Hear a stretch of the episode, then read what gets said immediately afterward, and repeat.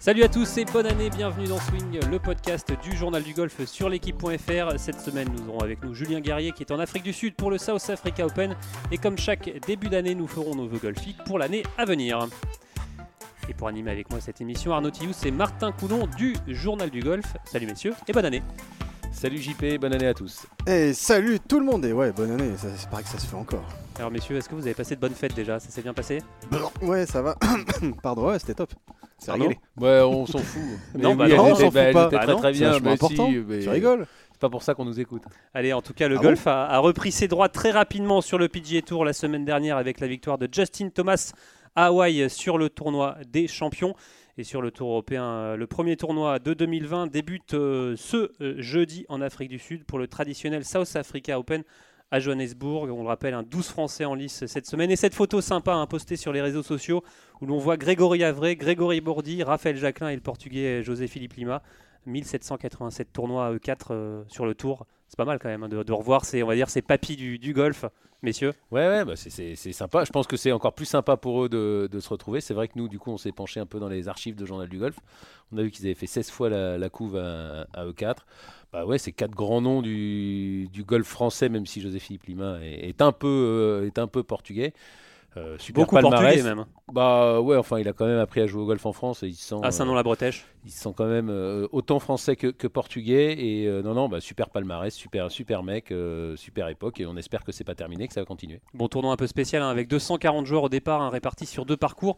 Les joueurs l'avouent d'ailleurs, c'est un peu, un peu l'usine ce, ce tournoi à Johannesburg. Euh, Martin, un avis sur, sur la question euh, Ouais, j'ai toujours un peu de mal moi avec ce tournoi avec 240 joueurs, je trouve ça complètement ahurissant, on s'y retrouve jamais même dans le leaderboard, t'as un leaderboard qui fait 8 pages d'écran.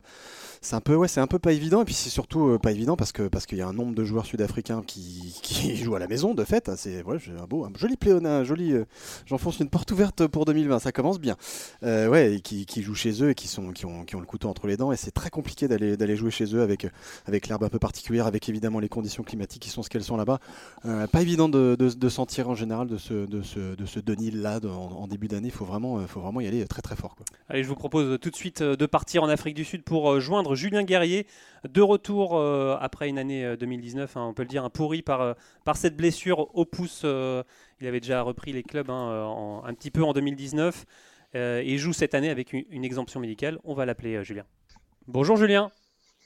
Bonjour. Alors euh, merci déjà de nous accorder euh, quelques minutes. Euh, déjà première question toute simple. Comment allez-vous? Euh, bah, ça va, ça va. euh, content de reprendre les tournois et de surtout les enchaîner. Euh, après, euh, au niveau de mon pouce, euh, bah, je fais avec. j'ai pas trop trop mal quand je joue les parties de reconnaissance. Après, j'ai un pouce qui est pas très très stable. voilà, mais sinon, je, je, je prends des anti-inflammatoires que pendant les compétitions. C'est-à-dire que vous avez encore mal? Euh, oui, toujours. euh, bah, après, j'aurais normalement mal à vie, mais, euh, mais j'espère, j'espère que je ne, j'aurai pas besoin d'anti-inflammatoire à vie, en tout cas. Alors mais justement, quand on a, on a, cette douleur qui, qui va persister, c'est compliqué de, de reprendre confiance et de jouer, de jouer sereinement?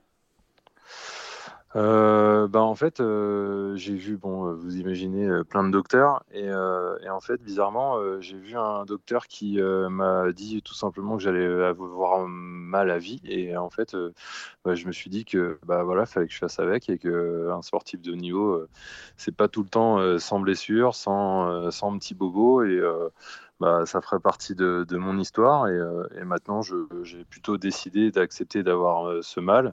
Euh, maintenant, on a des médicaments qui, bah, qui sont pas trop forts et qui peuvent se permettre de jouer sans plus ou moins sans douleur. Donc, c'est ce que j'essaye de trouver, une bonne combinaison sans me détruire la santé et en jouant sans, sans douleur et sans, sans appréhension. Donc voilà, après, du coup, je, je suis parti dans cette voie. Après, euh, si j'arrive à plus avoir mal du tout et à plus utiliser d'anti-inflammatoire, euh, bah, je serai le plus heureux. Alors vous- êtes blessé au pouce gauche, et on peut le rappeler, Mhm. c'est- c'est un- c'est important ce, ce pouce gauche plus que le pouce droit ou non C'est les, les deux, les, les deux c'est pareil au niveau de la douleur. euh, Bah, j'en ai aucune idée, j'ai jamais été blessé au pouce droit, mais euh, en tout cas, au pouce gauche, ouais, c'est vrai qu'on est, bien embêté parce que c'est, c'est ce qui fait le lien entre les deux mains, puisque bah, j'ai ma main droite qui vient se poser sur ce pouce gauche. Et du coup, bah, c'est, des sensations minimes. Hein. Euh, j'ai pas une jambe coupée, mais voilà, c'est, sûr que ça m'empêche de, de, temps en temps de, faire, de mettre la balle où je veux. Quoi. Après, je vais, Julien, je vais, je Martin, une question. Oui, je vais préciser la question de JP parce qu'en fait, je pense que c'était cette question-là que tu, tu, voulais poser. C'était en gros euh, le, fait d'avoir le pouce gauche qui, qui, qui, est douloureux et comme tu viens de le dire, Julien, que, que ce pouce gauche, pour un droitier en tout cas, il, est, il repose. C'est un peu l'élément qui, qui, qui, voilà, qui, qui maintient un peu le club, enfin qui, qui est, qui est sous mhm. pression, on va dire. Est-ce que tu as effectué des ajustements techniques au niveau du grip, des, des ajustements spécifiques justement pour essayer de d'atténuer encore un petit peu cette, cette douleur avec euh, Jeff Luquin, ton, ton entraîneur? Alors euh, oui, oui, j'ai essayé. Je suis euh, je suis même parti à Bruxelles. Euh, Manger les frites. avec, euh, voilà, exactement. J'en ai profité pour. mais, mais du coup, j'ai essayé plein de choses. mais j'ai pas, j'ai pas réussi à, me soulager à ce niveau-là, au niveau de la, par rapport à la douleur. Et puis après, j'ai imaginé un, un, grip à la Jordan Spieth pour mettre moins de pression. mais bon, après, euh, j'ai cru que, franchement, j'allais, euh, bah, euh, j'allais plus aller repartir sur une carrière amateur, plutôt que en faire mon métier. donc, non, c'était plus compliqué de, de, toucher au grip. on sait combien c'est difficile de changer un petit peu son grip, mais alors de le changer totalement. Après, si c'était pour éviter la douleur, bah oui, c'est sûr que je l'aurais fait en essayant de, quand même faire des scores en dessous le par.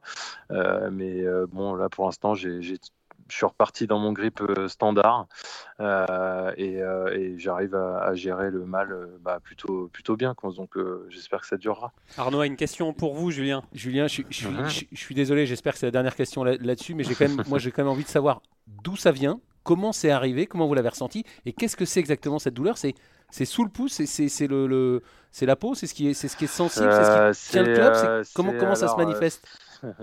Bonne question. Euh, je n'ai pas exactement la réponse. Euh, je sais que quand j'ai dû me faire opérer, on était parti sur un... En fait, j'ai une excroissance osseuse, donc j'ai un petit bout d'os qui est, euh, qui est en face d'un autre os qui est une petite bille qui s'appelle un sésamoïde.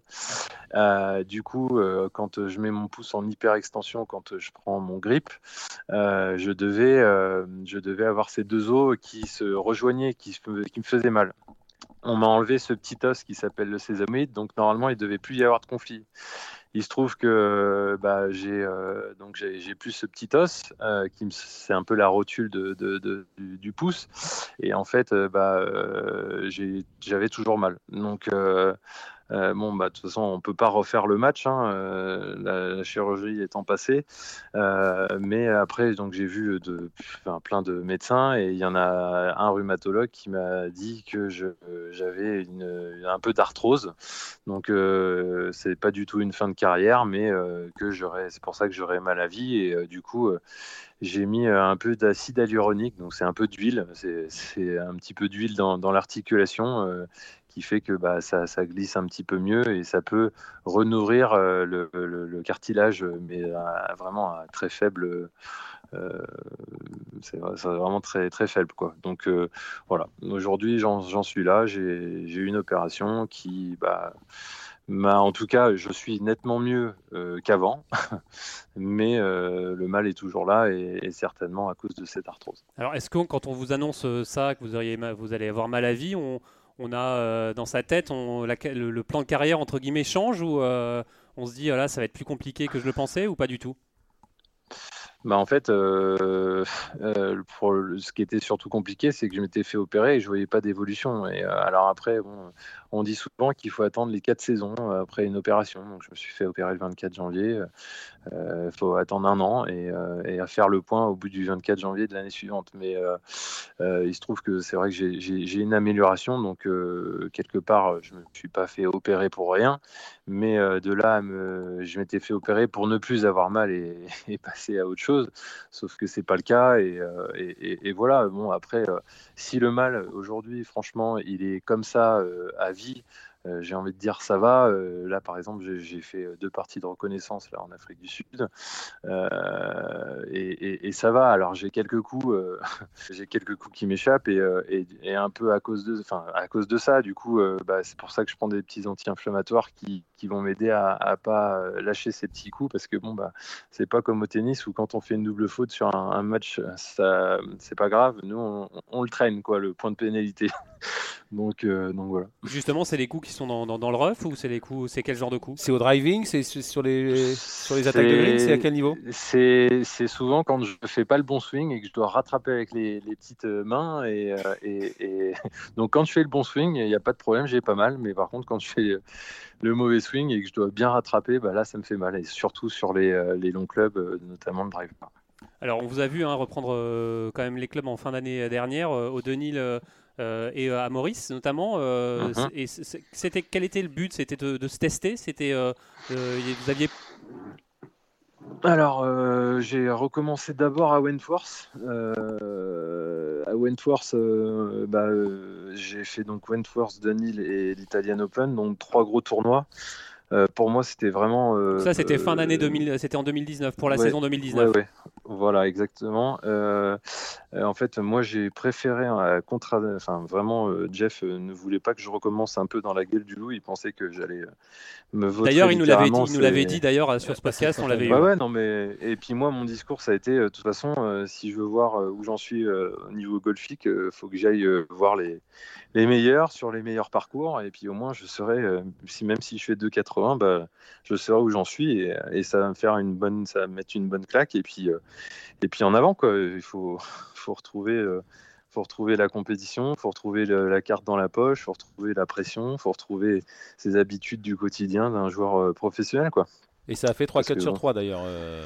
Julien, bah, ouais, j'ai été, été, bien surpris et agréablement surpris. Donc après, bon, bah, je, je me dis que j'étais pas si loin. Après, je jouais pas euh, comme, euh, comme avant. Euh, je... Mais bon, petit à petit, là, les, les, sensations reviennent bien. Quoi. Après, j'ai aussi changé pas mal de choses dans, dans ma vie où maintenant j'ai, un deuxième enfant, une petite fille, donc encore un peu moins de temps. Du coup, on s'organise un peu différemment. Quoi. Voilà. Et donc justement, là, cette, cette neuvième place à, à Maurice, euh, je suppose que pour la confiance, avant de redémarrer euh, pleinement la saison 2020, elle est, très importante? Oui, oui, c'est top. Après, euh, je sais aussi que c'est pas le champ de joueurs que je vais rencontrer toute l'année, mais de toute façon, c'est clair que c'est super pour la confiance. Et, voilà, quoi, je, je, je, construis quelque chose avec mon entourage, avec mon staff. J'ai Sébastien Clément sur le sac on fait, on fait plein de bonnes choses, on fait aussi des erreurs, euh, on échange beaucoup. Et, euh, ça aussi, c'est nouveau d'ailleurs, euh, Sébastien Clément, ancien caddie, notamment Grégory Avray. J'ai, ouais, je devais prendre bah, fin, fin d'année 2018 et, et, il a eu, j'étais vraiment très très triste de, de ne pas l'avoir sur mon sac parce que j'allais me faire opérer et, et qu'il allait aller forcément sur un autre sac et il m'a dit t'inquiète pas, je t'attends. Donc euh, j'ai trouvé ça, euh, bah, sur, j'étais très surpris et, très touché aussi de cette démarche parce que bon, euh, on sait que le job de caddie, bah, ça va, ça va vite voir ailleurs et, ça va dans les deux sens. Hein, mais et, j'ai trouvé ça assez rare, en tout cas dans, dans ce milieu, quoi. Et très surpris, donc donc je suis, bah, je suis content de l'avoir sur le sac et j'espère qu'on va faire du bon boulot, quoi. Martin? Ouais, euh, Julien, on s'est, on s'est vu, euh, on s'est croisé toute la semaine euh, à, mhm. à l'île Maurice pendant la Phrasia. Et moi, j'ai, noté, enfin, j'ai trouvé que je, t'ai trouvé beaucoup plus serein et beaucoup plus carré. Pas que tu l'étais pas avant, ni serein ni carré, mhm. mais que ça avait pris un, cran. À quel point, justement, Sébastien, Clément t'aide à être plus carré dans, dans tout ce qui est ton métier de golfeur professionnel aujourd'hui bah, euh, son approche, euh, son expérience, euh, d'avoir côtoyé quand même bah, le, les meilleurs au niveau bah, du golf féminin, parce qu'il a fait, je crois, deux Solent Cup, de, bah, d'être sur le sac d'un Greg Avray. il était sur le sac de Gladys Nocera pendant de longues années, Sébastien Clément. Voilà, ouais. Et, et, et, puis, bah, lui, c'est quelqu'un de très carré. Moi, j'ai, j'ai plein de qualités, mais aussi beaucoup de défauts. Et mon défaut, c'est d'être de temps en temps un peu brouillon. Euh, et puis en fait, euh, tout simplement, moi je, recherche de la confiance, hein, comme beaucoup de personnes, mais moi encore plus. Et, euh, et du coup, bah, pour, pour amener de la confiance, il m'a donné deux, trois pistes qui sont bah, de faire les choses beaucoup plus carrées, taper un nombre de balles bien précis, faire les choses, je sais exactement combien de balles je vais taper à tel moment, etc. Et, d'avoir un schéma depuis le début de la semaine jusqu'à la fin très, très carré et tout ça, bah, je fais les choses, on va dire, machinalement et, je pense que ça amène de la confiance. Alors attention, hein, là c'est sur du court terme, donc euh, on va pas s'emballer non plus. Euh, j'ai fait un top 10, c'est très bien, mais euh, voilà, on va voir sur, sur toute l'année comment ça évolue et puis, et puis voilà. Arnaud? Ouais, donc on a parlé de votre blessure au, pouce. Vous aviez fait en 2018 votre meilleure saison. La seule fois où vous aviez gardé votre carte sur le, sur le tour. Comment vous vous situez mhm. par rapport à, à 2018 avec cette, cette, blessure et ce redémarrage? Comment vous vous sentez? Qu'est-ce que vous attendez de cette, cette saison? Euh, je me sens bah, forcément golfiquement un peu, un peu moins bon. Euh, après, euh, je pense que j'ai vachement gagné en maturité. C'est vrai que le fait de se poser comme ça pendant 10 mois, à être hors de, des tournois, ça, déjà, on regarde beaucoup plus la télé. Moi, je, regardais moins la télé et on apprend beaucoup de choses en regardant les autres. Euh, c'est la première chose. La deuxième chose, c'est que euh, Jeff Luquin me disait, et je le croyais euh, qu'à moitié, mais il me disait, tu sais, Julien, t'inquiète pas, quand on, a une blessure et qu'on qu'on reprend euh, quand on a été, euh, on va dire, euh, à son top niveau, et ben, quand on va reprendre, on va très vite repartir. Alors que si tu étais vraiment dans le, vraiment dans le doute et, et, tu jouais pas bien, bah, ça, ça allait être compliqué. Et, bon, alors après. Vous aviez du mal à y croire, ça mais... Bah oui, forcément, parce que quand on est loin du circuit, euh, enfin il y a le champ de vision, la concentration, tout ça, enfin qui c'est plein de petits détails, hein, le sport de haut niveau et tout ça, bah on le on l'a plus au quotidien, donc euh, bah faut se remettre dedans, euh, regérer la pression, enfin remettre les œillères et voir plus que la target vraiment hyper précise et, et, oublier tous les obstacles. Donc ça, c'est un travail de tous les jours et c'est ce qu'on fait quand bah, on n'est pas blessé. Quoi. Et, c'est vrai qu'en étant absent pendant 10 mois, bah, j'avais bah, un peu d'appréhension là-dessus. Après, j'y allais aussi, je repartais sur ces tournois-là pour justement me tester, pour me remettre dans le dur et puis, et puis voir ce que ça allait donner. Alors, j'ai pas joué extrêmement bien, mais par contre, j'ai optimiser au maximum, peut-être avec mon, mon, vécu. Quoi. Donc, euh, donc euh, ça s'est plutôt bien passé. Martin? Ouais, Julien, euh, je ne sais pas si tous les gens qui nous écoutent ont bien connaissance du, du, joueur que du joueur amateur en particulier que tu as été et du, de la carrière amateur que tu as eu et de tes débuts pro mais tu étais quand même euh, voilà tu as été vainqueur du British du British amateur pardon. Tu as joué le Masters dans la foulée c'était en 2007 ou 2008 si je dis plus de bêtises euh, tu es passé pro dans la foulée mais ça s'est pas bien passé tout de suite comme tu l'aurais voulu. Qu'est-ce que tu as appris euh, de ces premiers errements de, de, de, de, ton métier de professionnel et, et, de toutes ces années? Parce que ça fait un petit bout de temps que tu es pro et que maintenant tu commences à uh-huh. toucher ton, ton vrai niveau. Moi ce que j'estimais ton, Hein, ton niveau de, de, bonne performance. Hein. Et voilà, euh, qu'est-ce que tu as appris toutes ces années de un peu d'errement, euh, si je peux si je peux appeler ça comme bah, ça? euh, je, je, je, vois où tu veux en venir. Je vais l'expliquer tout simplement. j'ai en fait, bah, quand je suis passé pro, j'étais un peu sous le feu des projecteurs, attendu, etc. Et puis j'ai essayé de m'entourer du mieux possible, hein, comme bah, quelqu'un de bienveillant et qui veut faire la meilleure carrière possible. Euh, et, je pense que ma personnalité collait pas forcément avec euh, cette attente, euh, cet entourage où il y a beaucoup de personnes autour. je crois qu'à l'époque, j'avais 20 ou 21 ans et j'avais mis, missionné 7 personnes autour de moi. Cet engouement où j'étais pas peut-être pas prêt, un champion. Un champion de golf, c'est pas uniquement de bien taper la balle, d'avoir un beau swing. Et un champion, c'est de savoir euh, bah, gérer, euh, et ça on ne l'apprend pas forcément, savoir gérer les médias, savoir gérer la pression de hors golf, euh, les attentes des gens, de, de, de, de, même tout ce qui est sponsoring, mais enfin tout ça, ça, ça, ça en fait, c'était trop. Nous on sort d'un baf oui, oui, honnêtement, euh, c'était trop. Alors, euh, quand j'avais 20, 21 ans, j'ai l'impression de gérer le truc, mais alors magnifique. Hein. Alors, par contre, euh, avec du recul, bah, en fait, je me suis dit, bah, en fait, c'était pas moi, quoi. C'était, moi, je suis quelqu'un, j'ai besoin de, marcher à l'affect, j'ai besoin de, j'ai besoin de, pas forcément avoir énormément de personnes. Je suis plutôt assez simple dans la vie, discret. Et bon, après, c'est, voilà, c'est vrai que quand on veut devenir un champion, ça colle pas forcément. Mais après, moi, je veux être le, le meilleur golfeur possible, mais aussi avec ma personnalité. Euh, c'est vrai que euh, j'envie certains golfeurs qui, sont puants, mais qui sont arrogants, et il faut avoir cette forme d'arrogance pour être un champion. Donc après, ça ne veut pas dire marcher sur la tête de tout le monde. Il y, a de l'ambition derrière, mais je veux respecter ma personnalité, et c'est ce que aujourd'hui je pense je fais. Euh, et je respecte la personne que je suis avec bah, le métier que je veux faire et, et essayer d'aller le plus haut possible. Quoi. Alors euh, justement, euh, Julien, racontez-nous euh, cette semaine ce South Africa Open. On le disait, 240 hein, joueurs au départ, ça doit être un peu l'usine, non Comment ça se passe au practice Surtout quand on a un practice qui fait à peu près 25 mètres de large. c'est ouais, petit cassin Je sais pas. Ouais, d'ailleurs, je sais pas, peut-être 30 joueurs qui peuvent taper les, qui peuvent taper en même temps. Donc ouais, c'est un peu. On prend son ticket, on attend, c'est ça On s'organise comment? Ouais, bah on joue des coudes et puis on voilà, hein, c'est la jungle on, prend sa place et puis euh, on, voilà, le statut d'ancien et c'est, on, pousse les, on pousse les, on essaie de pousser les jeunes.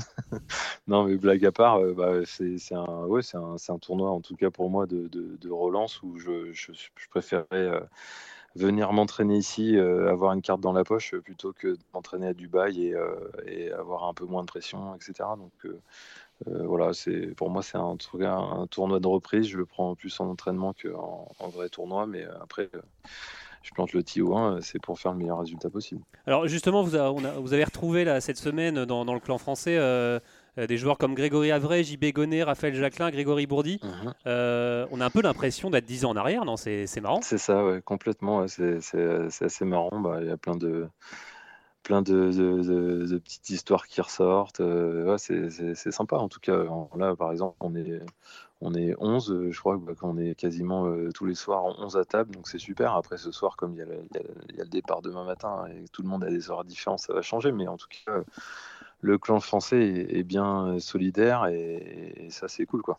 Alors un mot justement sur, euh, sur JB Gonnet, vous, vous l'avez vu cette semaine, vous avez pu échanger avec lui, euh, ça c'est exceptionnel ce qu'il a fait euh, aux cartes. Ah ouais, c'est, c'est, même lui je crois qu'il n'y croit pas encore, après voilà c'est un, un, compétiteur, on sait que c'est un super joueur, il est il s'est pas entraîné ou très peu.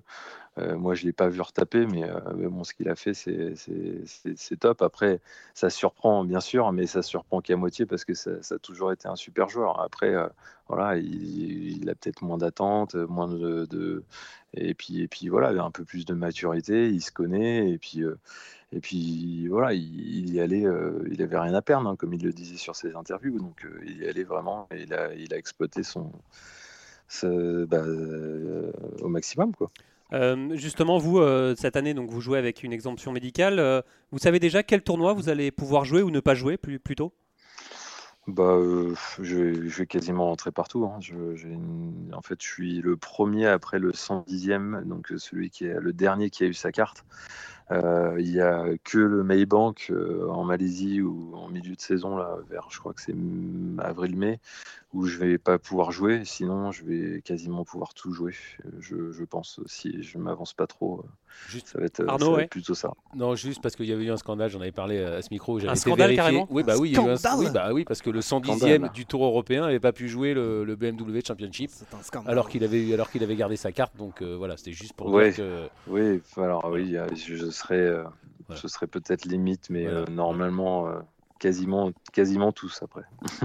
Allez, merci beaucoup. comme Dubaï, euh. j'étais, je pensais être juste dedans ou juste dehors. Là, je suis euh, c'est normalement sixième réserve, mais ça devrait le faire. Voilà, c'est pareil. Eh ben, merci beaucoup, euh, Julien. En tout cas, on vous souhaite une très bonne semaine, une bonne année. On, vous, on espère vous voir très rapidement dans, dans ce podcast. Arnaud bah non, non, à très vite, à très vite dans ce podcast, on espère, Julien. Pour, surtout vous entendre plutôt que avec plaisir, parce que c'est pas évident. Exactement. merci beaucoup, merci beaucoup, Julien. à bientôt. À bientôt. Au revoir. Vous êtes toujours à l'écoute de Swing, le podcast du journal du golf sur l'équipe.fr. Messieurs, on va faire, euh, après avoir euh, entendu euh, Julien Guerrier, un tour euh, des vœux pour cette année 2020. En tout cas, je ne sais pas vous, mais moi j'ai hâte euh, de voir un certain Victor Pérez euh, euh, cette année, euh, le voir surtout évoluer euh, dans les majeurs et euh, évidemment Augusta pour, pour le Masters. C'est vraiment l'attente de ce début de saison. Quoi. Bah, ça, fait- ça fait c'est- 4 ans qu'on n'a pas vu de Français au Masters. Euh, voilà, en plus Victor Pérez, qui l'année dernière, je crois, était 153e mondial, qui a complètement explosé. Messieurs, c'est aussi. euh, Ouais, ce qui est, ce qui est- ce qui est génial, c'est de, voir, euh, c'est de voir la façon dont il a de gérer cette progression. Euh, la progression en elle-même, elle est, elle est évidemment, euh, on va pas revenir dessus, parce qu'on a fait des milliards de, de- de minutes de podcast là-dessus. Ouais, c'était la très bonne surprise de 2019. C'est une super bonne surprise et surtout que ça, ça a tenu jusqu'au bout et que ça a continué à grimper jusqu'au bout. Donc c'est ça qui est très intéressant. Mais ce que, ce que j'ai bien aimé moi sur l'une des dernières interviews qu'il nous a donné, bah, qui m'a donné, donc qui nous a donné euh, en cette fin d'année à Dubaï, c'était de dire presque peu importe ce qui va se passer l'année prochaine, euh, que ça marche ou que ça marche pas, que je continue, que je grappille jusqu'au jusqu'au top mondial euh, absolu ou que bah, je gravite jusqu'à. Euh, L'important c'est que je progresse. Moi c'est, j'aime bien cette façon de voir Mais le c'est le discours de beaucoup de joueurs d'ailleurs. Ouais, mais, mais, mais tu sens que chez certains joueurs, c'est un discours bien calibré, genre il faut que je dise ça, donc je le dis. Lui, il le, t'as vraiment la sensation qu'il est structuré et qui et qui visionne sa carrière à, à moyen voire à long terme sur cette notion-là. Et je la trouve bah, fondamentale. Moi, je suis pas euh, sportif de haut niveau, donc je me permettrai pas de dire ça, mais je trouve ça très intéressant en tout cas sur sur un profil comme ça. Et c'est évidemment, on a envie de le voir au Masters. Évidemment, on a envie de le voir sur tous les majeurs, voir comment qu'est-ce que ce type de joueur-là structuré comme ça et ce, voilà ce, ce français puisqu'il est de chez nous. Et surtout se frotter vraiment au plus haut, plus haut Ah ouais, niveau. C'est là, c'est là qu'on va voir à quel point le bonhomme est, est forgé d'un, d'un acier un peu particulier, quoi, je pense. Arnaud? Ouais, Victor Pérez et puis, et Tous les Français, tous- même. tous les Français derrière. euh, notre ami Romain Lefebvre et collègue a fait une magnifique double page dans l'équipe. C'est vrai que le, le golf français en 2019, c'est peut-être une des plus belles, euh, une des plus belles saisons de l'histoire du golf français. Après 2018, la saison Ryder Cup qui était quasiment une des, une des pires. On, vi- vivement 2010, euh, 2020 parce qu'effectivement il y a Pérez, il y a Lorenzo Vera, il y a, on l'a dit, il y a Langasque, il y a Hébert. Lévy qui peut revenir, Dubuisson aussi, euh, et Rosner et tous ceux qui arrivent. Donc, euh, ouais, vivement envie de voir la suite. Sans oublier Céline Boutier euh, euh, chez les Françaises. Donc, euh, vivement, euh, vivement 2020. Enfin, ça commence, ça commence demain, mais on a. Ça, ça commence pour les Français, ça c'est, évident, mais tu as aussi quand même envie de voir le, le, le top top niveau mondial, parce que ça va On donner encore, encore une fois en majeur, que ce soit, que ce soit Rory, évidemment, qu'on a envie de voir gagner un majeur, puisqu'il il l'a pas fait depuis quoi, 2014 euh, si, bon, Je sais même plus, tellement ça fait longtemps. voilà, j'ai envie de le voir au Masters, lui, j'ai envie de voir Kopka, j'ai envie de voir Don Johnson, j'ai envie de voir Justin Thomas qui a, qui a balancé un 12e tournoi sur le PGA Tour. Et pas Tiger Woods. euh, Ouais, non, lui, je sais pas, il, il me- je sais pas, il est fini, lui, de toute façon, c'est même plus la peine. euh, Non, c'est pas ça. Ah non, c'est pas ça qu'il faut que je dise, désolé. Non, c'est- c'est ce que tu as dit, Martin. Évidemment, j'ai jamais dit ça. Et évidemment, euh, évidemment que tu as envie de le voir, euh, évidemment, lui, encore plus que les autres, mais c'est. c'est- Ouais, bon, bref. Mais. pff, Ouais, une belle année qui s'annonce en tout cas, Oh messieurs. non, ça va être pourri, évidemment. Non, ça va être, ça va être top. Après, dans les, dans les, euh, dans les souhaits pour 2020, moi, j'aurais bien envie que Patrick Reed s'excuse et, et dise qu'il a triché quand même. Ça serait, euh, je pense que ce serait pas ça, mal. ça, Et- c'est un, c'est un doux, un, un doux rêve. Ouais, enfin, je sais pas parce qu'il il se fait quand même attaquer euh, un peu partout sur Oui, les mais, réseaux oui, mais, sociaux oui, et mais tout. il Je aime pense bien que- se faire attaquer, euh, Patrick Ouais, mais enfin là quand même, il a triché. euh, Tout le monde l'a vu, tout le monde le sait et euh, Ça va être, ça va être je pense que la lui. pression, la pression va quand même augmenter et puis et qui bouge plus une oreille parce que là vraiment euh, tout le pour- monde le regarde, tout le monde le, Pour tout le monde le rebondir, suit hein, quand même, hein, tout le monde. re- hein. Martin, pour ouais. rebondir un peu ce que tu, sur, sur ce que tu dis Arnaud, ce qui est d'autant plus dommageable, c'est que le bonhomme joue vraiment très bien ces derniers temps, vraiment vraiment très bien, et qui se fait pourrir le dernier tournoi bah, par cette attitude qu'il a eue, qui est une attitude, euh, t'appelles ça la triche? Oui, c'est de la triche clairement. On parlait du tournoi du il s'est fait tournoi des pénaliser. champions. Le tournoi Il de, il s'est fait, pénaliser, donc bon, il a été a priori un gentleman euh, auprès de l'arbitre quand l'arbitre est venu lui dire que bon bah c'était un peu limite et que euh, les points de pénalité allaient tomber. Bon bref, mais le bonhomme joue ultra bien euh, et il se fait pourrir par un spectateur lambda euh, bah, son tournoi. Je veux dire, euh, et t'as envie de voir ça. Alors, là on parlait d'Hawaï qui est un endroit un peu cool, peaceful man, aloha, aloha attitude et tout. Tu voir quand ça va être à Phoenix ou, ou à New York pendant l'US Open, ça va pas être la même. Moi Ouais, j'ai pas envie. l'histoire du caddie aussi en, en Ouais, bah, Cup. ouais, non, mais ça, c'est- ça, c'est ça, c'est encore autre chose. Enfin, je veux dire que le caddie Ouais, mais c'est lié, c'est lié, mais bref, mais tout est lié. Il n'a pas fini de le payer quoi. Mais c'est ça, a qui c'est ça- c'est ça qui est Je dommage. pense qu'à un moment, il faut qu'il. Voilà, il a beau être Patrick Reed, il a beau. Là, il a été trop loin. Et il faudrait qu'il arrive à le. Mais ce, à qui, ce qui est vraiment dommage, c'est que c'est voilà, c'est que c'est un super joueur de golf, c'est un vainqueur de majeur, un vainqueur du Masters quoi, et qui va se pourrir la gueule avec euh, avec euh, avec une bêtise. Ouais, comme tu dis, il y a- il y, a juste à dire bon bah voilà, j'ai j'ai joué au con, j'ai merdé, j'ai fait de la merde. Pardon pour le gros mot, mais mais j'ai voilà, triché. j'ai triché. Allez messieurs, merci, c'est la fin de cette émission. Merci de l'avoir suivi, merci à Rémi Rivière à la technique. Et nous on se retrouve la semaine prochaine. Salut Bye bye.